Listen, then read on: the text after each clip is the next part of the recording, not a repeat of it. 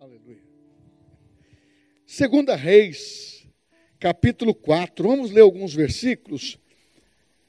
O milagre na sua casa. Você crê? Vou falar sobre milagre, vou falar sobre família, vou falar um pouco sobre fé.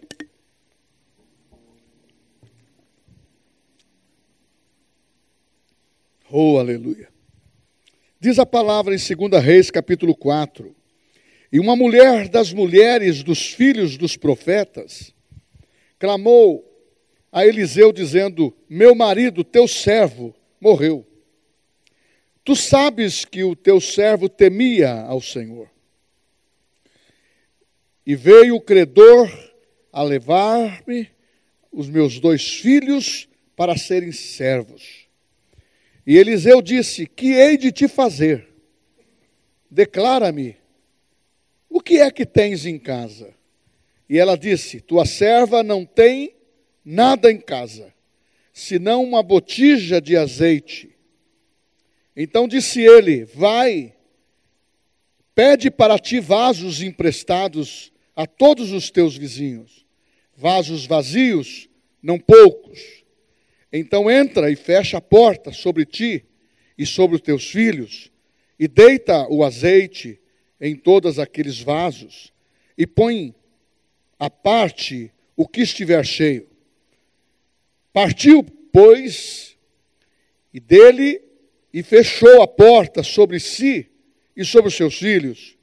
E eles lhe traziam os vasos, e elas os enchia.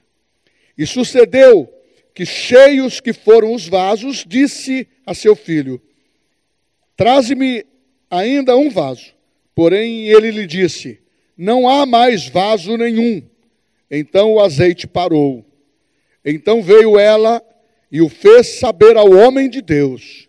E ele disse: Vai, vende o azeite, paga a tua dívida, e os teus filhos vivei do resto. Glória a Deus. Os irmãos podem se assentar.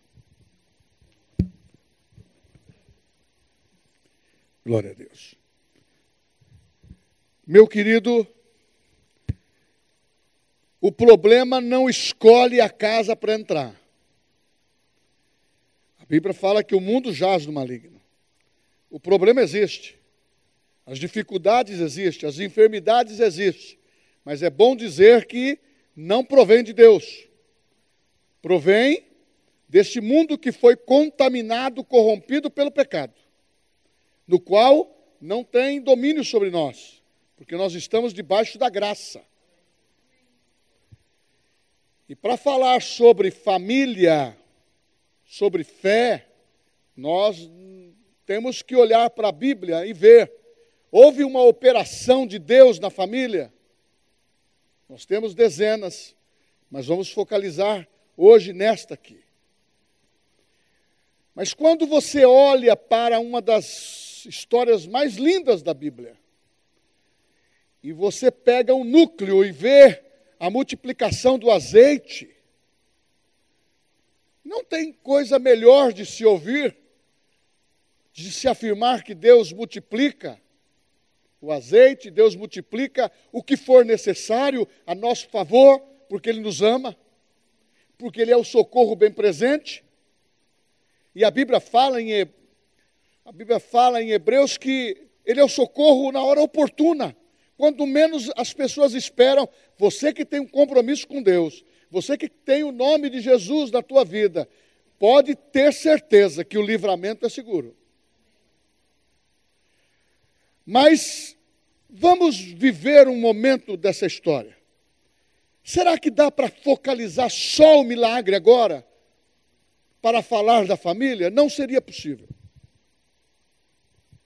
Porque, na realidade, para viver esse milagre tem um contexto para trás.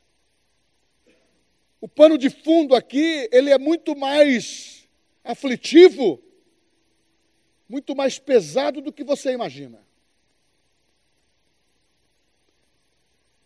E eu quero falar sobre isso. Que no tempo de agitação, as pessoas perdem a paz.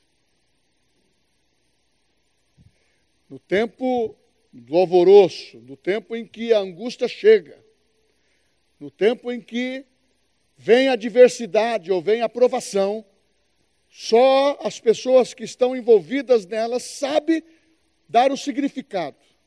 Eu fico aqui imaginando uma pessoa me procurando, dizendo: Pastor, eu, eu sirvo a Deus e ao Senhor o tempo que o senhor está na igreja.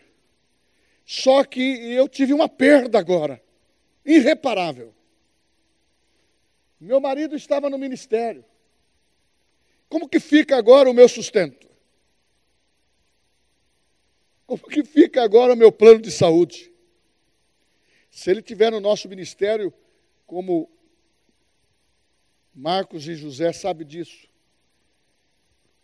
nós honramos homens que passaram e que viveram uma velhice aqui, com o seu salário em dia e com o seu plano de saúde em dia, porque este era o compromisso de honra que eu tinha. Outros não tiveram, mas custe o que custar, estava dentro da planilha de custo. E tinha que ser honrado primeiramente, como era os missionários e como são as ofertas e missionários hoje. Mas quando acontece alguma coisa dentro da nossa casa, isso tira a paz. Essa mulher chegou para o profeta e disse: meu, meu marido te serviu, mas ele morreu, e agora? Deixa eu te contar um particular. Não é o problema de uma cesta básica, profeta, pastor. O problema não é um pouquinho de comida, que eu sei que se eu for na sua casa, eu vou comer. Se eu for na casa de qualquer irmão que eu tenho convivência, eu vou comer se eu trouxer a minha criança, eu vou ter um socorro. Mas não se tratava disso.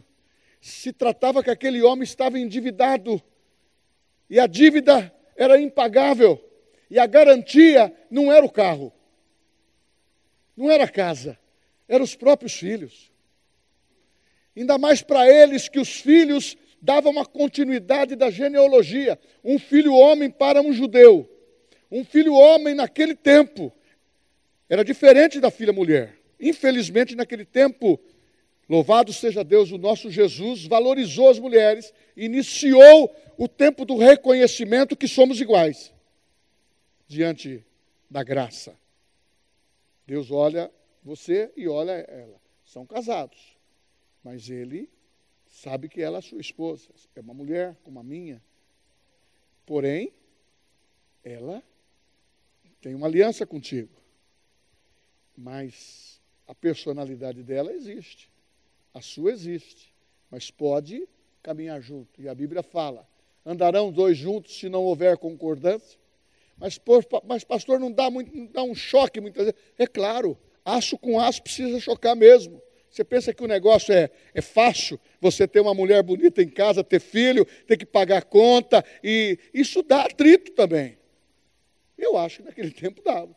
Esse cara chegava em casa, você pagou a conta lá, e, e o cara morreu. Deixou os problemas. E essa mulher desesperada. Você acha que essa mulher tinha paz? Ela chegou para o profeta de uma maneira inquirindo. Mas o profeta não se ofendeu por isso. Ó oh, irmãos, quando se você está num socorro, muitas vezes, tem pessoas em apuros, que muitas vezes o linguajar não é bom. Ou muitas vezes falta paz.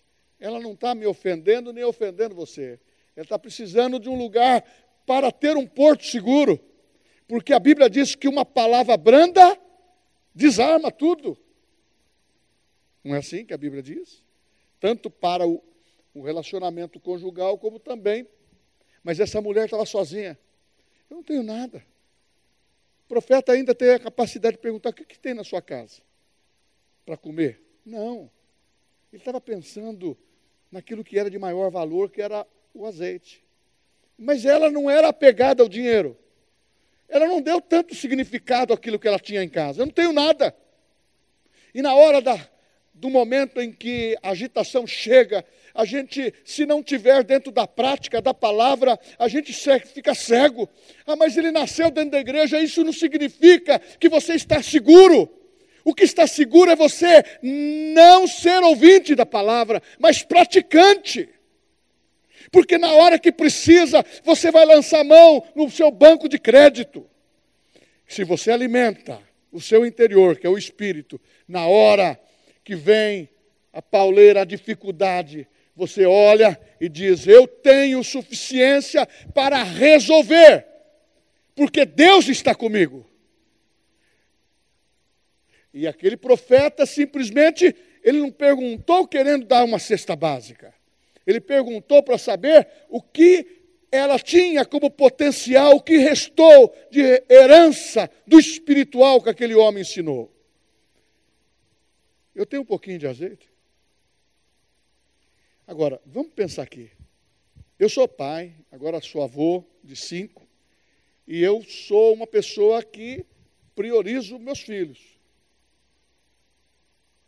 Se não vai bem, eu, eu não estou bem. Se a, a igreja não vai bem, eu também não estou bem. Se você não está bem, eu também não estou. Sabe por quê? A Bíblia fala em relação à igreja. Quando um membro padece, todos padecem com ele. Igreja não é status. Família também não é status. Mas é um lugar onde o milagre pode acontecer.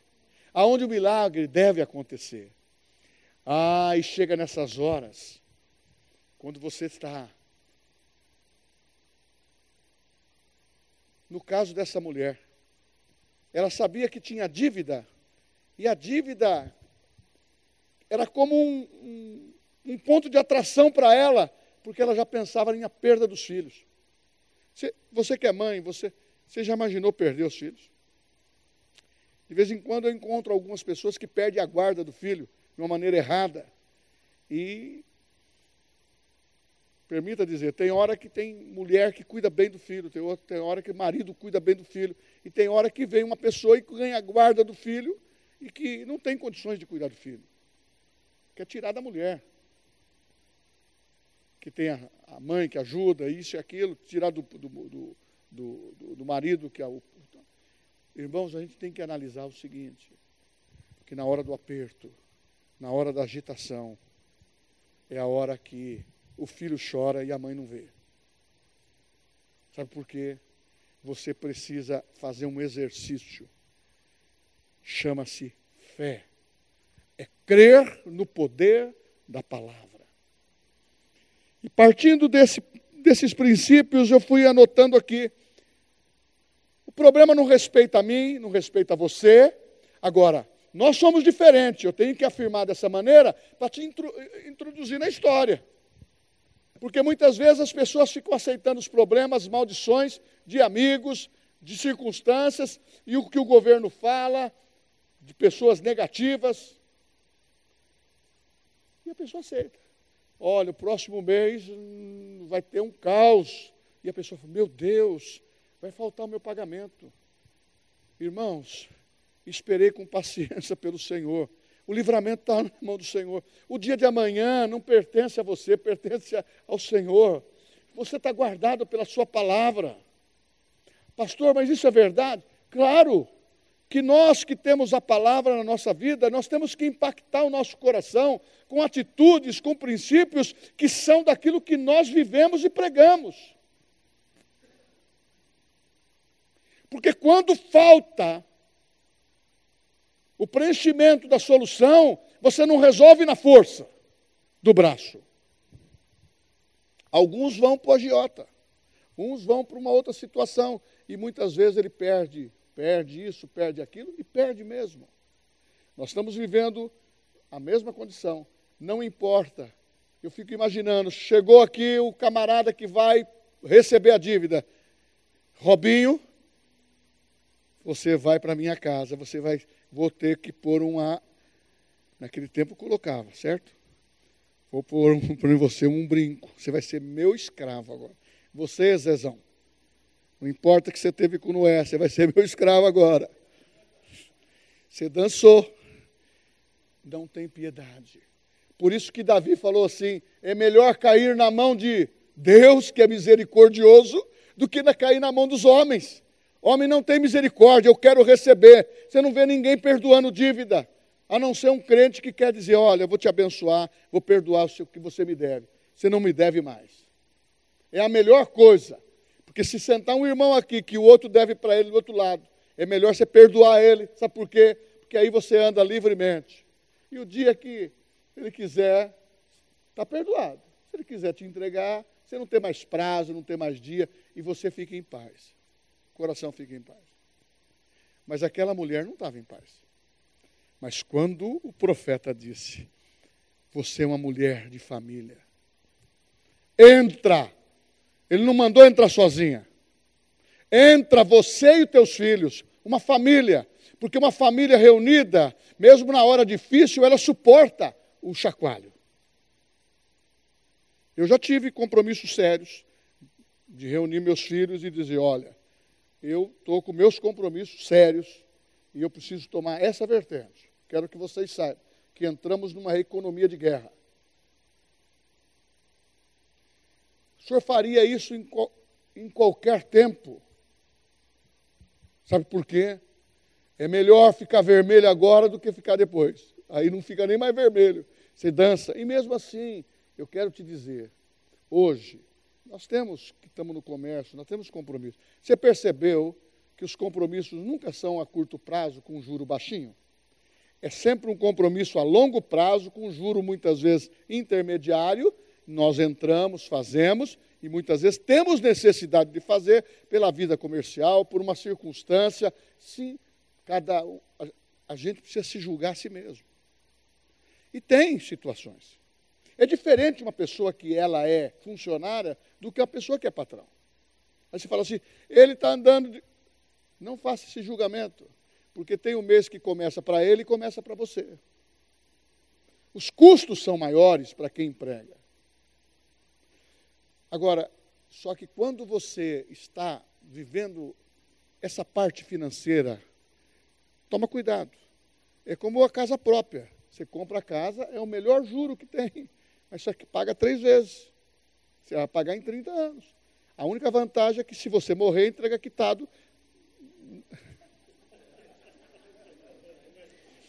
Mas só, comprou. A minha mulher falou, eu também tenho um financiamento de um negócio meu. Se eu morrer, entrega quitado para ela. Não comprometa a minha renda, porque aí eu tenho que vai quitar proporcional, parcialmente. Então a gente pensa o seguinte, irmãos. O sistema é como era antes. Não tinha essa informática, mas era esse sistema. Você imaginou a aflição que dava essa mulher? A agitação que chegou. A agitação que chega quando vem uma enfermidade que não lhe pertence. E você é crente da fé, mas não tem muitas vezes a autoridade porque perde, o, perde a aplicação do que você aprendeu porque muitas vezes a gente fica tão agitado que a gente é muito fácil orar pelos outros, mas por nós mesmos a coisa não pega. Ah, eu sou, eu sou pau para toda obra, pastor, eu entendo, mas tem hora que a autossuficiência atrapalha. Ser altruísta atrapalha. Não adianta você fazer tudo. Você tem que fazer uma coisa só e fazer bem. Mas quando a gente tem dado aqui um valor para as mulheres que são valorosas na oração e os homens aqui num destaque, a, por quê? Homem que ora, filhos que viram os pais se dobrando na presença de Deus, as filhas, isso vai mudar a vida deles. Se porventura eles não querem viver uma vida com Deus, não é tua culpa. Se você foi um participante disso, você já foi perdoado. Só que nós temos que entender que quando o problema está dentro de casa, quando estamos reunidos junto com a família, é mais fácil. Ah, mas aquele filho. Ah, mas quando ele. O papai precisa de ajuda. Você está disposto a lutar comigo? A mamãe precisa de ajuda. Está disposto? É isso aí. Ah, mas ele fez. Esquece o que ele fez. Faça como é o filho pródigo, como Daniel pregou, pastor, domingo. Coloca o, o, o anel na mão dele, coloca a, a uma sandália nova para ele, e, e perdoa e deixa as coisas fluírem, porque filho é filho.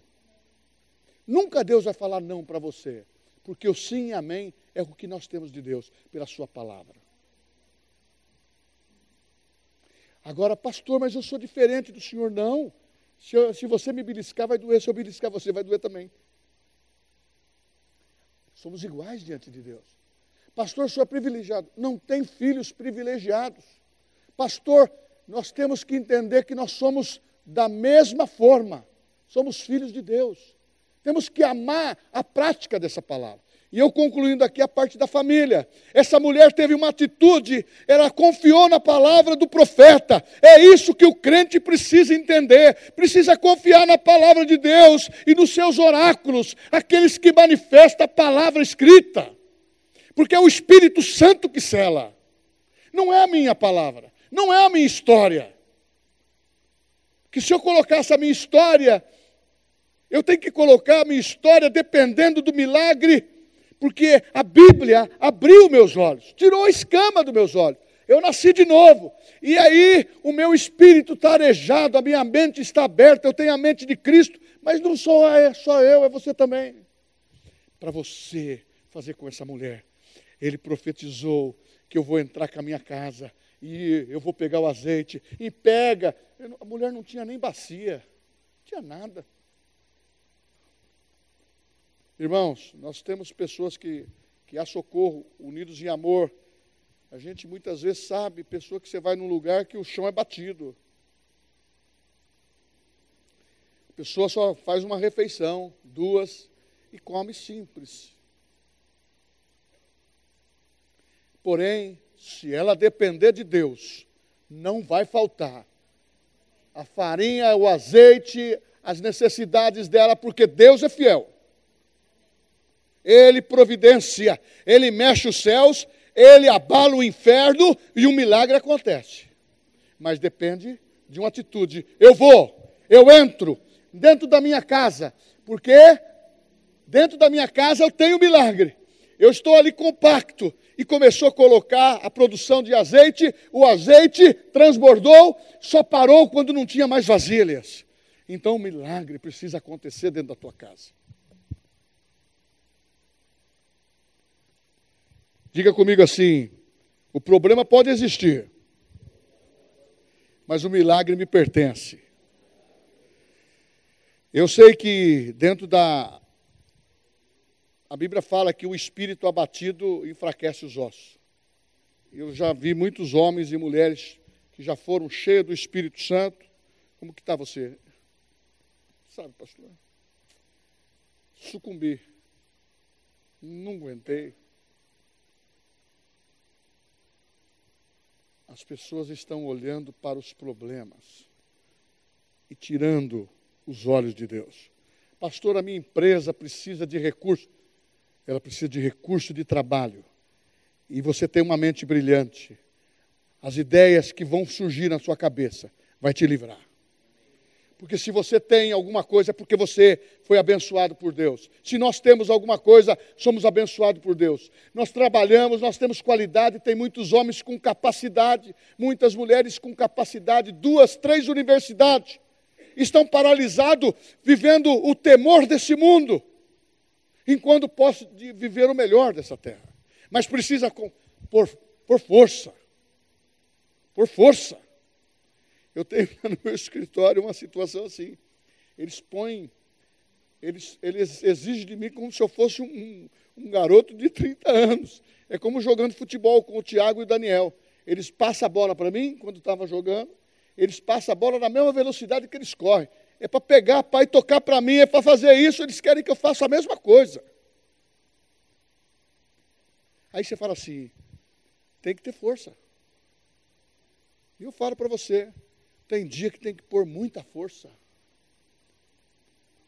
Aí você diz, por quê? Porque esse mundo precisa da nossa manifestação de fé, como essa mulher. Eu vejo que o pagamento das minhas dívidas serão a essa pequena fábrica que o profeta abriu. Sabe por quê? Confiou na palavra.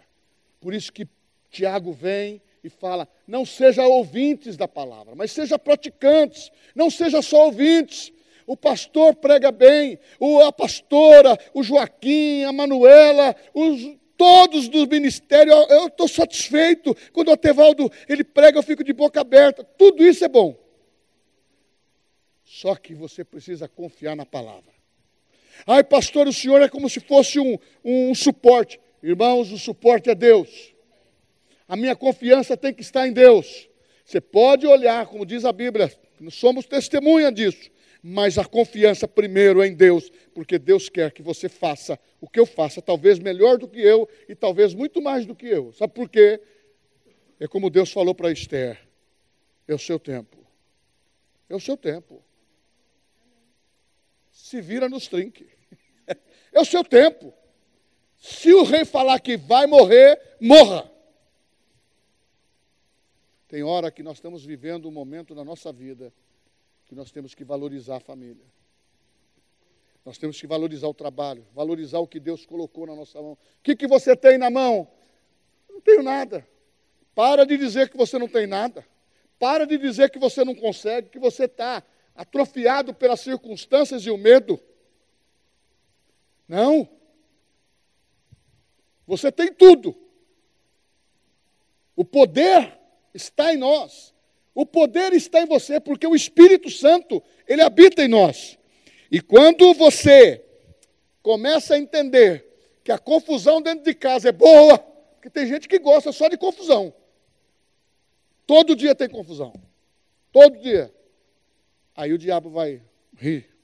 Mas quando você fala, você veio sorrateiramente querendo criar confusão, desamor, e tirar o amor que eu tenho pelo meu filho, pela minha filha, pelo meu marido, pela minha esposa, pelo meu trabalho. Aqui não. Eu vou abençoar meu marido, eu vou abençoar minha mulher, eu vou abençoar, eu vou pôr o anel no dedo. E você não gosta de ser desclassificado. Então não desclassifique quem você ama.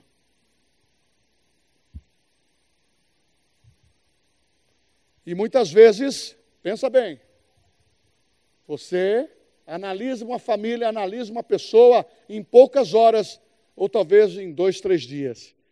E você ainda não compreendeu a sua vida já com tantos anos de vida. Mas você conseguiu definir a vida daquela pessoa em poucas horas. Não é você que dá oportunidade, nem para mim, nem para outro. Você pode ser um veículo. Quem dá oportunidade é Deus. O profeta viu que o problema era grande. Ele disse: Não sou eu, em outras palavras, do oculto. Eu acho que essa mulher deu uma sacudida nesse profeta. Porque o camarada perguntar, depois de uma mulher falar que vai ser preso os filhos, que vai ter, não vai, vai faltar grana, e os filhos vão ficar presos. Você já, você já você viu algum filme que mostra alguém acorrentado? Você assistiu aquele filme cristão que ele se converteu no final, chama Ben-Hur? Que filme lindo. O cara perdeu tudo. Mas o dia que Jesus curou as, a, a mãe e a irmã naquela lepra, ele era, ele aceitou. Sabe por quê? Para de querer conviver só com o desafio de adversidade. Para de confessar que o problema é maior. Para de confessar que o teu desejo é estar sempre na prova. É um tal de, de, de crente. Como você está hoje? Estou na prova. Estou na prova. Estou no óleo. Está ardendo. Estou na prova. Mas nunca sai da prova. Irmãos, a Bíblia fala: bem-aventurado o homem que suporta as suas aflições. Mas aprovado. Mas ele diz assim: suporta com alegria. Ô pastor, vamos aprender. Essa mulher tinha uma vida financeira que estava em crise. Vamos ticar aqui. Deus resolveu? Quem acha que Deus resolveu pelo texto que nós lemos? Deus resolve todo o problema. Essa mulher estava aqui incapacitada de pagar o imposto de renda estava incapacitada de pagar os impostos da empresa, estava incapacitada de pagar a conta na venda, estava incapacitada de ver o mercado, mas Deus proveu. E não veio com a canequinha, ele deu bastante. O óleo parou. Ficou até surpreso. Parou o óleo, porque não tinha mais vasilhas. Sabe por quê? O nosso Deus também não, não desperdiça. Sabe por quê? O que você tem, o que você é, você é bom. Põe isso no seu coração, na tua mente. Você é bom no que você faz. Precisa pôr um pouco de força. Você é bom. Ah, mas tem gente atrapalhando. Você é melhor do que essa frase. Você é melhor do que a perseguição. Você é melhor do que o, do, do, do, do que o desdenho. Sabe por quê? O que habita em você é o vitorioso, é o poderoso, é aquele que levanta você por dentro, tira o desvalido do pó e põe para sentar para comer num, como Lorde. Ai, pastor, eu quero isso para meus filhos, eu não quero passar o que eu, que eu já passei na vida. Não vai passar. Porque nós não podemos admitir que vai comer o pão que o diabo amassou. Quem vai comer esse pão é o diabo, não somos nós. Pelo contrário, é pão nosso de cada dia. Oh, aleluia! Pode passar um. Aquele negócio branco é. Um requeijão. pode passar uma marmelada. Pode... Você tem. Irmão, fala a verdade. Que tempo maravilhoso que nós estamos vivendo. Os apertos existem, mas Deus tem um livramento. Eu posso falar mais um pouquinho. Coloque a sua fé no lugar certo uma fé que tem obediência. Essa mulher colocou, ela obedeceu ao profeta. É igual a pessoa que procura o pastor. Pastor, eu estou aqui para apresentar. Eu falo, vamos orar, vamos ver a sua situação. Você dá uma palavra de determinação bíblica. Não é só revelação. Se fosse para profetizar, eu tenho condições, você tem condição de profetizar para cada pessoa que você profetiza a palavra, você não está agindo errado. Agora, querer classificar uma palavra profética para quem você gosta, ou para as pessoas que são seletas, isso também não funciona. Nós somos todos iguais na presença de Deus. Quem tem uma conta com 10 reais e quem tem um milhão na conta. Para Deus é todos iguais. O que Deus quer é o coração. Ah, mas coloque a sua fé no lugar certo. Essa mulher colocou eu vou acreditar naquilo que esse pastor está dizendo, que se está na Bíblia, faça como os irmãos de Bereia sempre. Se eu pregar uma palavra que não estiver na Bíblia e que for uma heresia, não siga. Nós temos que seguir a palavra. Mas só que quem caminha comigo sabe que nesse período só um período pequeno, de 40 anos, pregando e ensinando, fora o tempo de mocidade.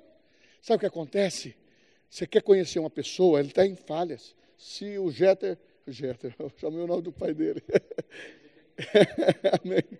Nós trabalhamos juntos. então, ah, irmãos, se, eu, se você for conviver com a minha família, você vai ver Puxa vida, nós somos alegres, nós somos abençoados, você também, a sua família, mas nós temos algumas falhas, que nós nos ajudamos mutuamente. Porém, deixa Deus tratar a vida de cada um.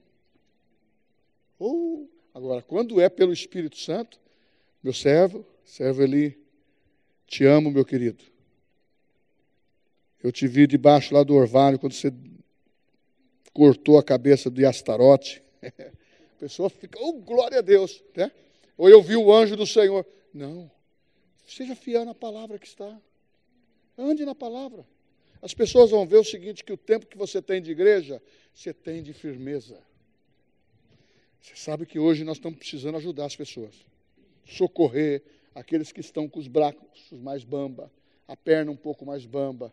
Sabe por quê? Não é um desafio que nós temos na vida que vai nos abalar.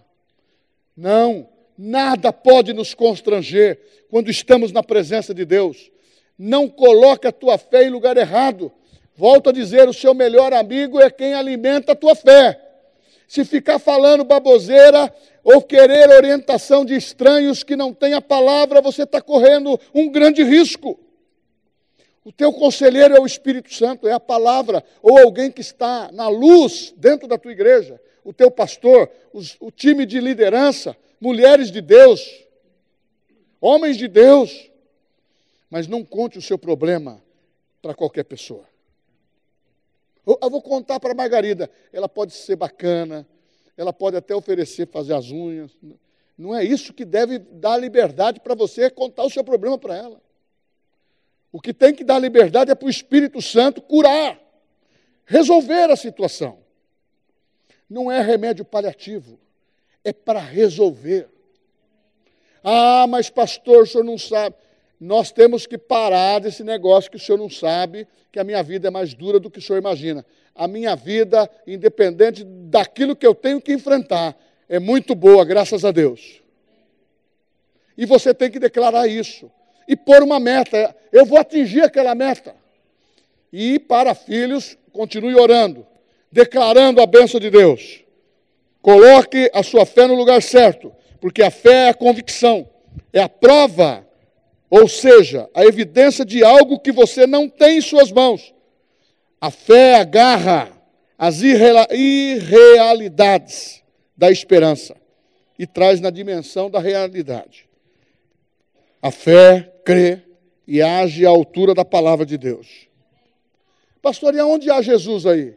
Jesus está em toda a Bíblia. Agora, lembrei aqui, uma passagem que está vou até pregar nela sobre isso também, sobre família. Veio aqui no meu espírito. Sobre Jairo.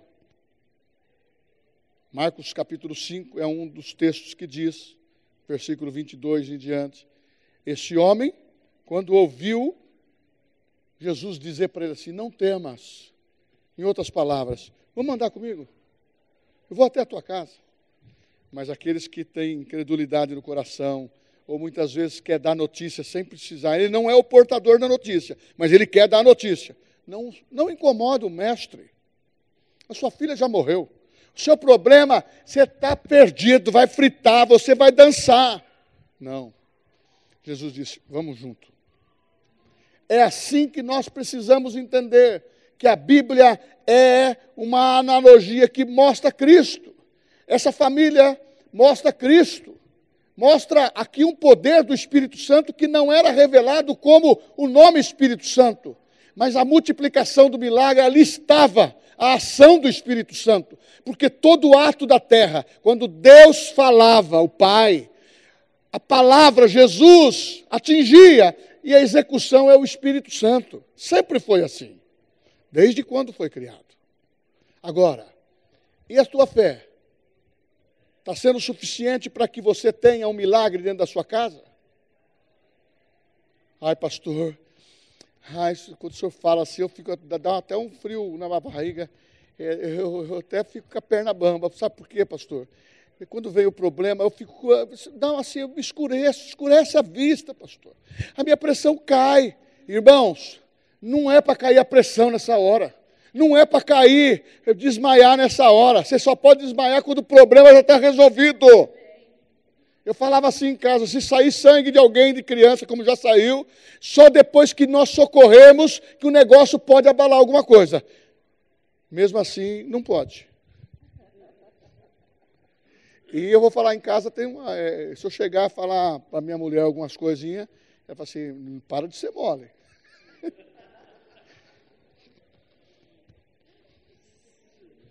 Dá uma vontade. Por quê, irmãos? As pessoas até dentro da sua casa. Quem conhece a gente é a mulher. Quem conhece você é seu marido. Agora, são perfeitos? Não. Mas dentro da tua casa tem milagres. Porque nós andamos com Cristo. E andar com Cristo é como Jesus olhar para Pedro e falar: Pedro, eu te escolhi para ser o portador da minha igreja. Depois passou alguns dias, ele fala: Pedro, arreda de ti, Satanás. Um homem que ele chamou há poucos momentos: Tu és Pedro. Eu vou edificar minha igreja em você. Pedro, não fosse vós que falaste por, por falar, foi o Espírito Santo que falou através de nós, de você. Depois ele chama Pedro de endemoniado. Você entendeu? Agora nós estamos num período em que a revelação chegou. E ele chama a gente de meu filho, eu te amo. Agora, se Jesus estivesse vivendo nessa sociedade, pregando na nossa igreja aqui, pregando em outras igrejas, o linguajar dele seria para balar. Muitos não iriam gostar. E Jesus é amor, não é? Mas muito poderia dizer que o linguajar dele não seria de amor. Por quê? Ele fala assim: Você pensa que eu vim trazer a paz? Eu vim trazer a guerra. Eu vim trazer a espada. Vai dividir. Porque quem tem Cristo vai chegar um momento em que vai fazer o seguinte: se você é de Deus, tem família que fala: não, se você se converteu, é crente, você não é mais meu filho. Eu peguei esse tempo. Agora você pensa no mundo muçulmano, deserda. Vai lá e. Irmãos, tem momento que Cristo tem que prevalecer na nossa vida. Não é a tradição, mas são os princípios. A nossa fé tem que ser inegociável. E eu vou terminando. Quem são os inimigos da nossa fé? Numa situação de pressão, aonde a vida se agita por um, um turbulhão de coisas, é a falta de conhecimento, é a falta de conhecer a palavra, é a falta de conhecer Deus.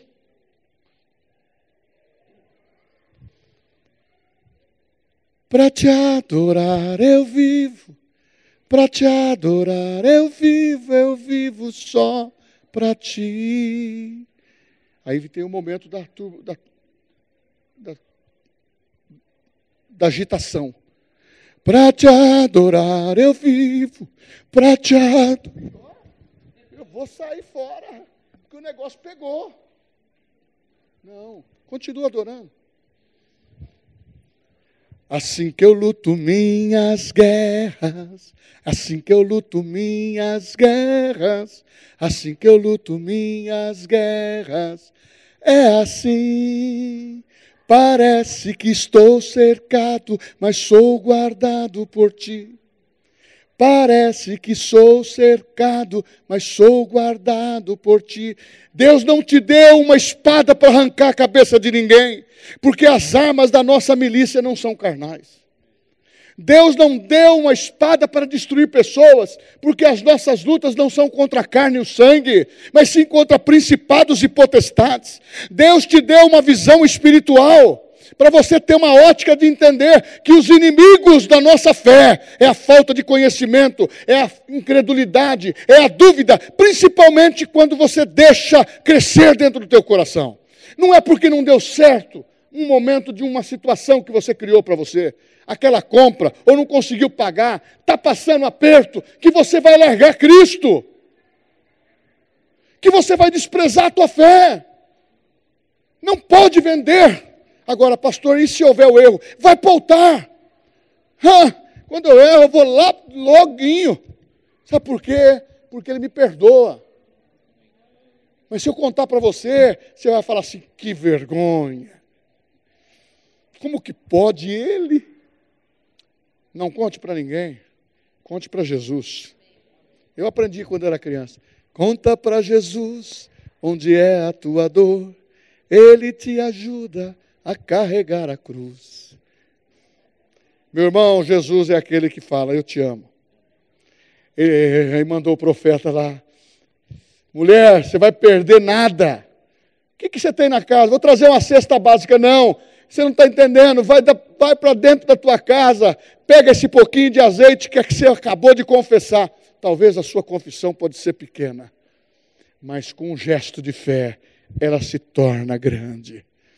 Ah, meu irmão, o diabo, quando olha para uma pessoa que é talvez apática, pequena, é na presença de Deus que as nossas fraquezas desaparecem. Eu não sou um servo do, eu não sou um grande homem de Deus, eu sou grande é Deus, eu sou apenas servo. Porque muitas vezes o, o, o egoísmo, o orgulho precede a queda. A gente tem que tomar cuidado. Mas, se Deus te deu uma oportunidade, cumpra com ela. Aquela mulher, eu fico agora pensando no final do filme. Você já imaginou o que aconteceu depois, no final? Ele fala assim: agora, mulher, ela foi e prestou conta para ele.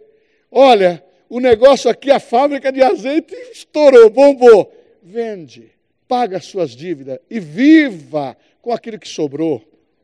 Esse é o melhor, a melhor tradução. Aquilo que sobrou, não é o resto. Nós não vivemos de resto. Deus dá abundante. Aquela mulher falou assim: agora, aquela casa que eu estava perdendo meu barraquinho, eu vou ficar lá. Filhos, vocês não vão ser mais vendidos. Vem aqui, preto, vem. essa mulher estava perdendo os filhos. Filho, a sua mulher, eu não sei se ele é casado, a Bíblia não fala. A sua namorada, a sua noiva, você continua, pode fazer o casamento, está tudo pago agora. Filho, sobrou para fazer a festa. Está aqui, ó. Irmãos, reúna as tuas forças. Reúna as tuas forças. Reúna a tua capacidade. Você é bom. Você é boa naquilo que você faz. Ah, pastor, você é bom. Você coloca força e coloca oração e determina aquilo que você quer fazer e chegar. Sabe por quê? Eu estou numa fase, irmãos, que tem hora que eu olho e falo assim: é agora que eu vou correr a minha carreira ainda. Aí você fala, por quê? Sabe por quê? Só vamos parar de correr a carreira o dia que vem o arrebatamento ou fechar os olhinhos. Mas eu tenho um acordo com ele. Não me feche os olhos antes dos 120, se, se, se, se o Senhor Jesus não vier. E renova as forças da minha mulher. Vamos ficar em pé.